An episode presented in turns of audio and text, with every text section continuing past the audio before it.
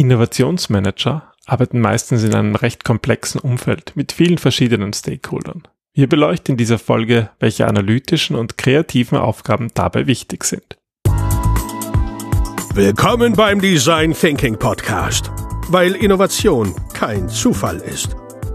Hier gibt es Tipps und Tricks aus dem Beratungsalltag von Ingrid und Peter Gerstbach, damit du innovative Lösungen entwickelst und erfolgreicher bei der Arbeit bist.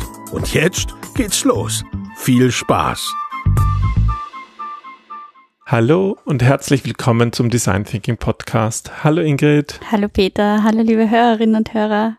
Schön, dass ihr wieder mit dabei seid bei unserem wöchentlichen Podcast. In dieser Episode geht es um ähm, Innovationsmanager oder um Innovationsmanagement.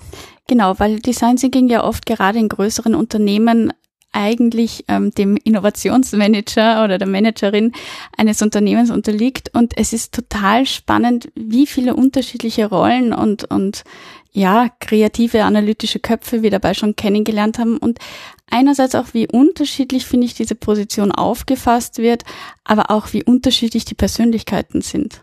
Wir haben ja auch in unseren Kursen und bei Beratungen oft mit den Innovationsmanagern zu tun. Ähm, und manchmal gibt es natürlich diesen Job auch gar nicht, also auch das wollen wir irgendwo beleuchten, weil äh, das ist ja auch nur eine Rolle und ob eine Organisation die überhaupt hat oder ob sozusagen Innovationsmanagement irgendwie verteilt ist auf viele, das sind auch alles hm, ja valide Strategien. Ja, und sie sind sehr, sehr nicht nur unterschiedlich, sondern sie sagen auch viel, finde ich, über die Kultur eines Unternehmens aus. Wie ernsthaft auch Innovation betrieben wird, hängt nämlich nicht nur davon ab, ob es einen Innovationsmanager oder Managerin gibt, sondern auch, wie das dann tatsächlich gelebt wird. Mhm. Ähm, was sind denn aber eigentlich so die Aufgaben von Innovationsmanagern? Ähm, was ist deiner Meinung nach das Wichtigste, was man da, wenn, ich, wenn, du, wenn du jetzt in einem Unternehmen Innovationsmanagerin wärst, was würdest du da machen oder was würdest du da für wichtig erachten? Ähm, hätte Sorge, dass sie mich schnell kündigen würden, weil ich glaube, ich fast zu kreativ chaotisch für diesen Job wäre. Weil, also das, was mir extrem gut an diesem Job gefällt, er ist sehr vielseitig und ich glaube, ähm, es obliegt dem Innovationsmanager vor allem die Aufgabe, die Kultur und die Prozesse mitzugestalten, die einfach ausschlaggebend für den Erfolg, aber auch für den, also den Erfolg von Unternehmen, aber auch von Innovationen ausschlaggebend ist. Und das, wo ich glaube ich ein wenig scheitern würde daran, da würde ich dich dann sozusagen als meine zweite Hälfte von 40 Stunden, 20 Stunden ähm, übergeben, ist die Überwachung von ja den Innovationsinitiativen überhaupt, von dem ganzen Portfolio, von dem ganzen Managen, Projekte ähm, aufsetzen, dieses also ganze analytische. Oft ein Teil, der jetzt nicht viel, sage ich mal, mit dem Design Thinking, wie wir es rund um Innovation machen, zu tun hat. Also Projekte im Blick haben? Wo, wie stehen, in welchem Status sind die? Wo schaut's damit sozusagen, also Innovationsprojekte, mhm. wie schaut's da aus? Ähm, ist wird irgendwo, gibt's irgendwo noch Notwendigkeit, ja, Unterstützung zu geben? Ähm, haben die überhaupt, bringen die überhaupt das, was sie bringen sollten? Und das ist so ein bisschen also die Aufgabe auch von einem Multi- oder von einem Portfolio-Manager, Multiprojektmanager. Mhm. Und das ist sicherlich mehr eine analytische Aufgabe als eine kreative, also eher eine verwaltende. Da ist vielleicht auch dieses Management zu Hause im Innovationsmanagement. Äh, ein wichtiger Teil, der finde ich fast manches Mal zu kurz kommt, aber das liegt gar nicht am Innovationsmanager meiner Erfahrung nach, ist, dass ähm, ihm eigentlich auch obliegt, dass er andere Mitarbeiter motiviert, aber auch ausbildet und auch diese, diese Fähigkeiten, dieses Gespür, diesen Riecher für Innovation weitergibt. Ja, aber du hast ja vorhin auch gesagt, es geht irgendwie um Kultur. Also ich meine, ähm, ist das Aufgabe des Innovation, der Innovationsmanager, ich rede mal in der Mehrzahl, ist es Aufgabe von Innovationsmanagern, diese, das Unternehmen so zu verändern, dass, dass Innovation passieren kann? Ich glaube, also das kommt einerseits natürlich auf die herrschende Kultur an, von was von einem Unternehmen sprechen wir, was sind die Werte, aber prinzipiell glaube ich schon, dass es eine der Hauptaufgaben sein sollte, ein Umfeld zu schaffen, wo überhaupt Innovation möglich ist. Und ich glaube, das ist auch mitunter die schwierigste Aufgabe, die es überhaupt in einem Unternehmen gibt. Ja, alles, was eigentlich so mit Kulturveränderung zu tun hat, weil da ist ja eigentlich auch eine einzige Person eigentlich überfordert per se, muss überfordert sein. ja, es ist ein sehr komplexes Umfeld und es gibt halt ganz viele unterschiedliche Stakeholder, die wiederum unterschiedliche Agenten haben, die wiederum unterschiedliche Anforderungen haben. Und Innovation ist ja per se immer etwas, ähm, wo es darum geht, Neues zu erschaffen. Und deswegen braucht man da auch viele unterschiedliche Fähigkeiten. Und das macht dieses, dieses ganze Aufgabengebiet einerseits unglaublich spannend, aber andererseits auch so herausfordernd, weil das dann auch noch zu verbinden mit dem Managen der Stakeholderwünsche, mit dem Managen von Ängsten, die in Veränderungsprozessen einfach passieren und dann noch dieses Neue, was teilweise überfordert, das ist so ein bisschen die eierlegende Wollmilchsau, die da verlangt wird. Mhm. Ja, die Herausforderung ist sicherlich auch eine, die sich dann eigentlich widerspiegeln muss in, in, den, in den Eigenschaften und den Schlüsselkomponenten von Innovationsmanagern. Ähm, sozusagen über, über Innovationsprinzipien ähm, Bescheid zu wissen oder zum Beispiel eben, weil wir auch hier im Design Thinking Podcast sind, über Design Thinking Bescheid zu wissen, ist ja eigentlich nur ein Teil. Ich meine, es geht ja nicht nur um Innovation, es geht ja auch einfach so um Menschen. Es geht um Kommunikation. Es geht darum, sozusagen auch in das, eigentlich in der, der jeweiligen Organisation klarzukommen mit den ganzen Wegen, wie Entscheidungen getroffen werden. Ja, und auch mit ähm, der Bewältigung der verschiedenen Herausforderungen.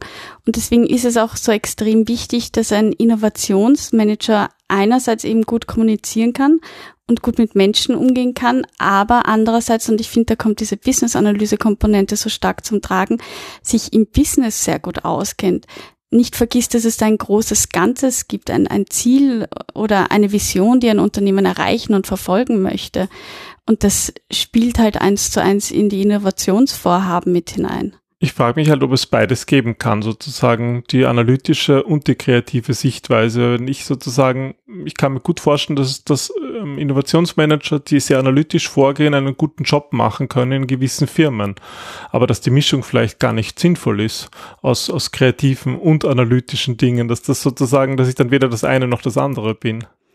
Ich glaube, das kommt, wie du sagst, einerseits eben auf das Umfeld an, in dem ein Innovationsmanager agiert, auch wie er unterstützt wird. Also ich kenne Innovationsmanager, die werden von, vom Vorstand unglaublich toll unterstützt, wo man sagt, okay, da ist der Vorstand schon so an Innovationsvorhaben interessiert, dass dem viel Freiheiten eingeräumt werden und dass er einfach auch einen guten, ja, einen guten Backup hat, dass er Dinge ausprobieren kann, dass Fehler überhaupt erlaubt sind in diesen Unternehmen.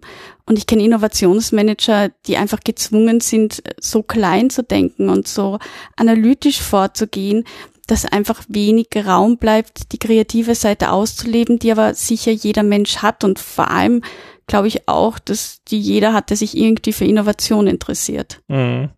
Und wo würdest du am lieber Innovationsmanager machen? Also sozusagen, wie würde dein Job aussehen, dass du sagst, dass er nicht nur dir Spaß macht, sondern dass er auch sozusagen, ja, Innovationen hm, voranbringt? Ich glaube, für mich ist immer die größte Herausforderung, wenn wir auch in ein Unternehmen gehen, wo wir Design Thinking einführen, dass es einmal darum geht, dass die Menschen sich wieder auch trauen, kreativ zu sein. Und Kreativität hat ja verschiedene Facetten.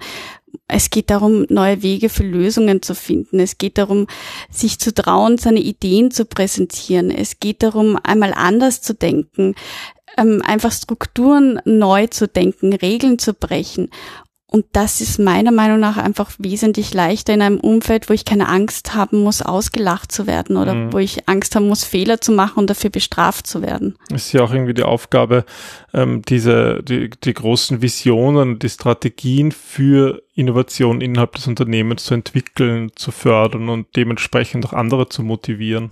Ja, aber ähm, gehen wir mal nicht von mir aus, dem kreativen Chaos hier, sondern du hast ja ähm, in deiner Rolle als Business Analyst ja auch viele oder hauptsächlich oder eigentlich nur Veränderungsvorhaben unterstützt von großen Konzernen.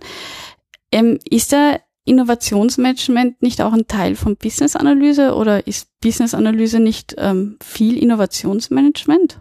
Ja, absolut. Also was ich ja interessant finde, dass sich auch mein Verständnis von Business-Analyse über die letzten Jahre natürlich verändert hat. Ich mache immer wieder noch auch Business-Analyse-Projekte oder auch Trainings, aber ähm, das Verständnis hat sich trotzdem gewandelt, seit wir so viel auch in, mit Kreativität zu tun haben, nämlich wie viel kreativer Aspekt auch in diesem Beruf Business Analyst Business Analyst ist, ähm, was viele vielleicht gar nicht so erwarten oder dahinter hinter sehen, weil eben das Wort Analyse dabei ist und da denken sie an Zahlen, Daten, Fakten, aber in Wahrheit geht es um Veränderung. Es geht immer um Veränderung in der Business-Analyse.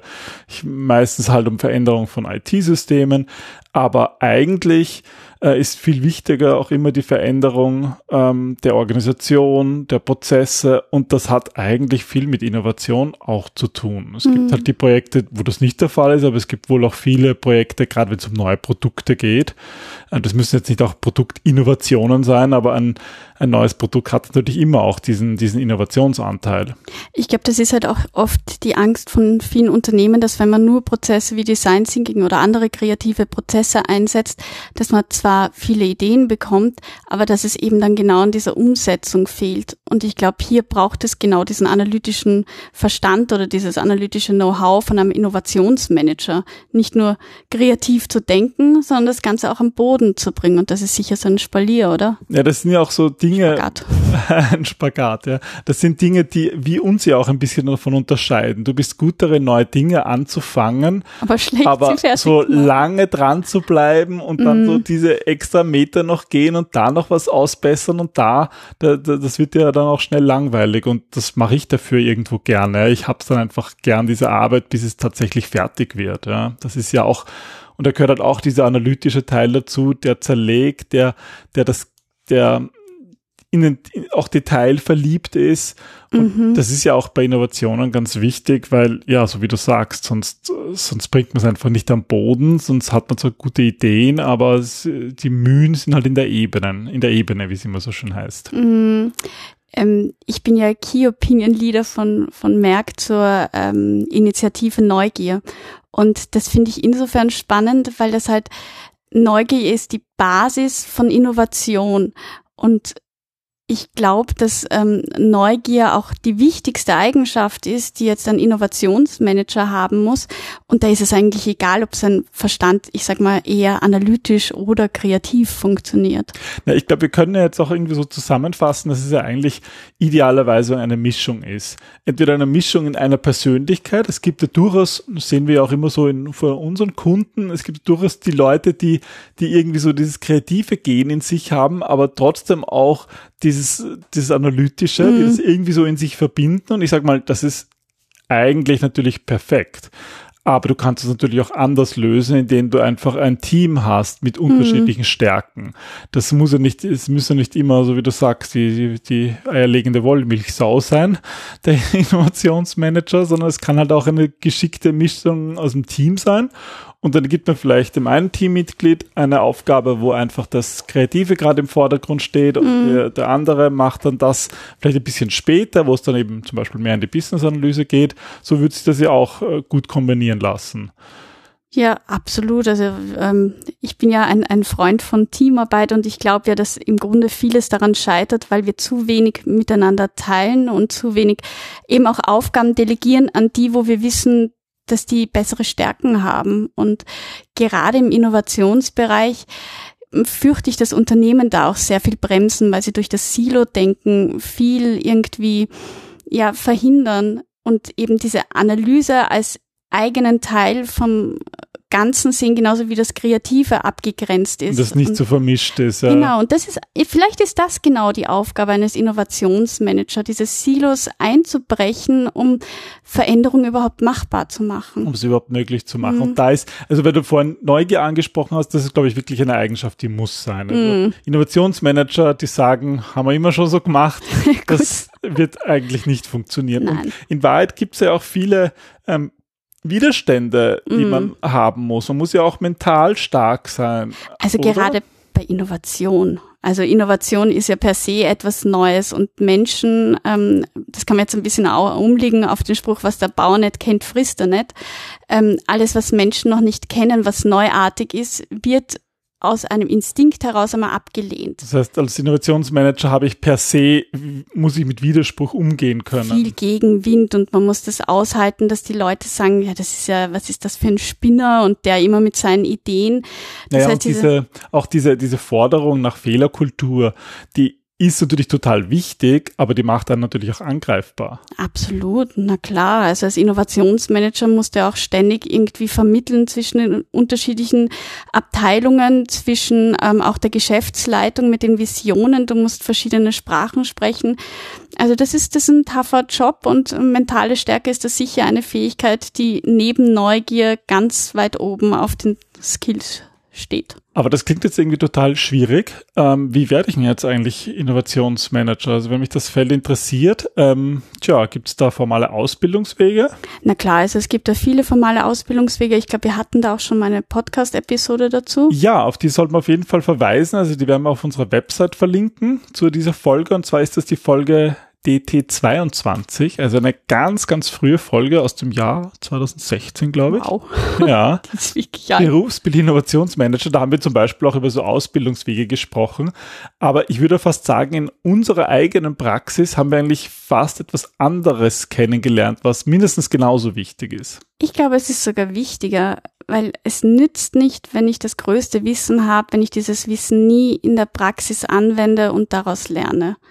Und ähm, wir haben es auch erlebt, die besten Innovationsmanager oder das, was gute von großartigen Innovationsmanagern unterscheidet, ist, dass die großartigen Innovationsmanager wirklich einfach mal tun, wirklich beginnen umzusetzen, mhm. ihr Wissen, nicht nur Bücher lesen, sondern Wissen anwenden. Mhm.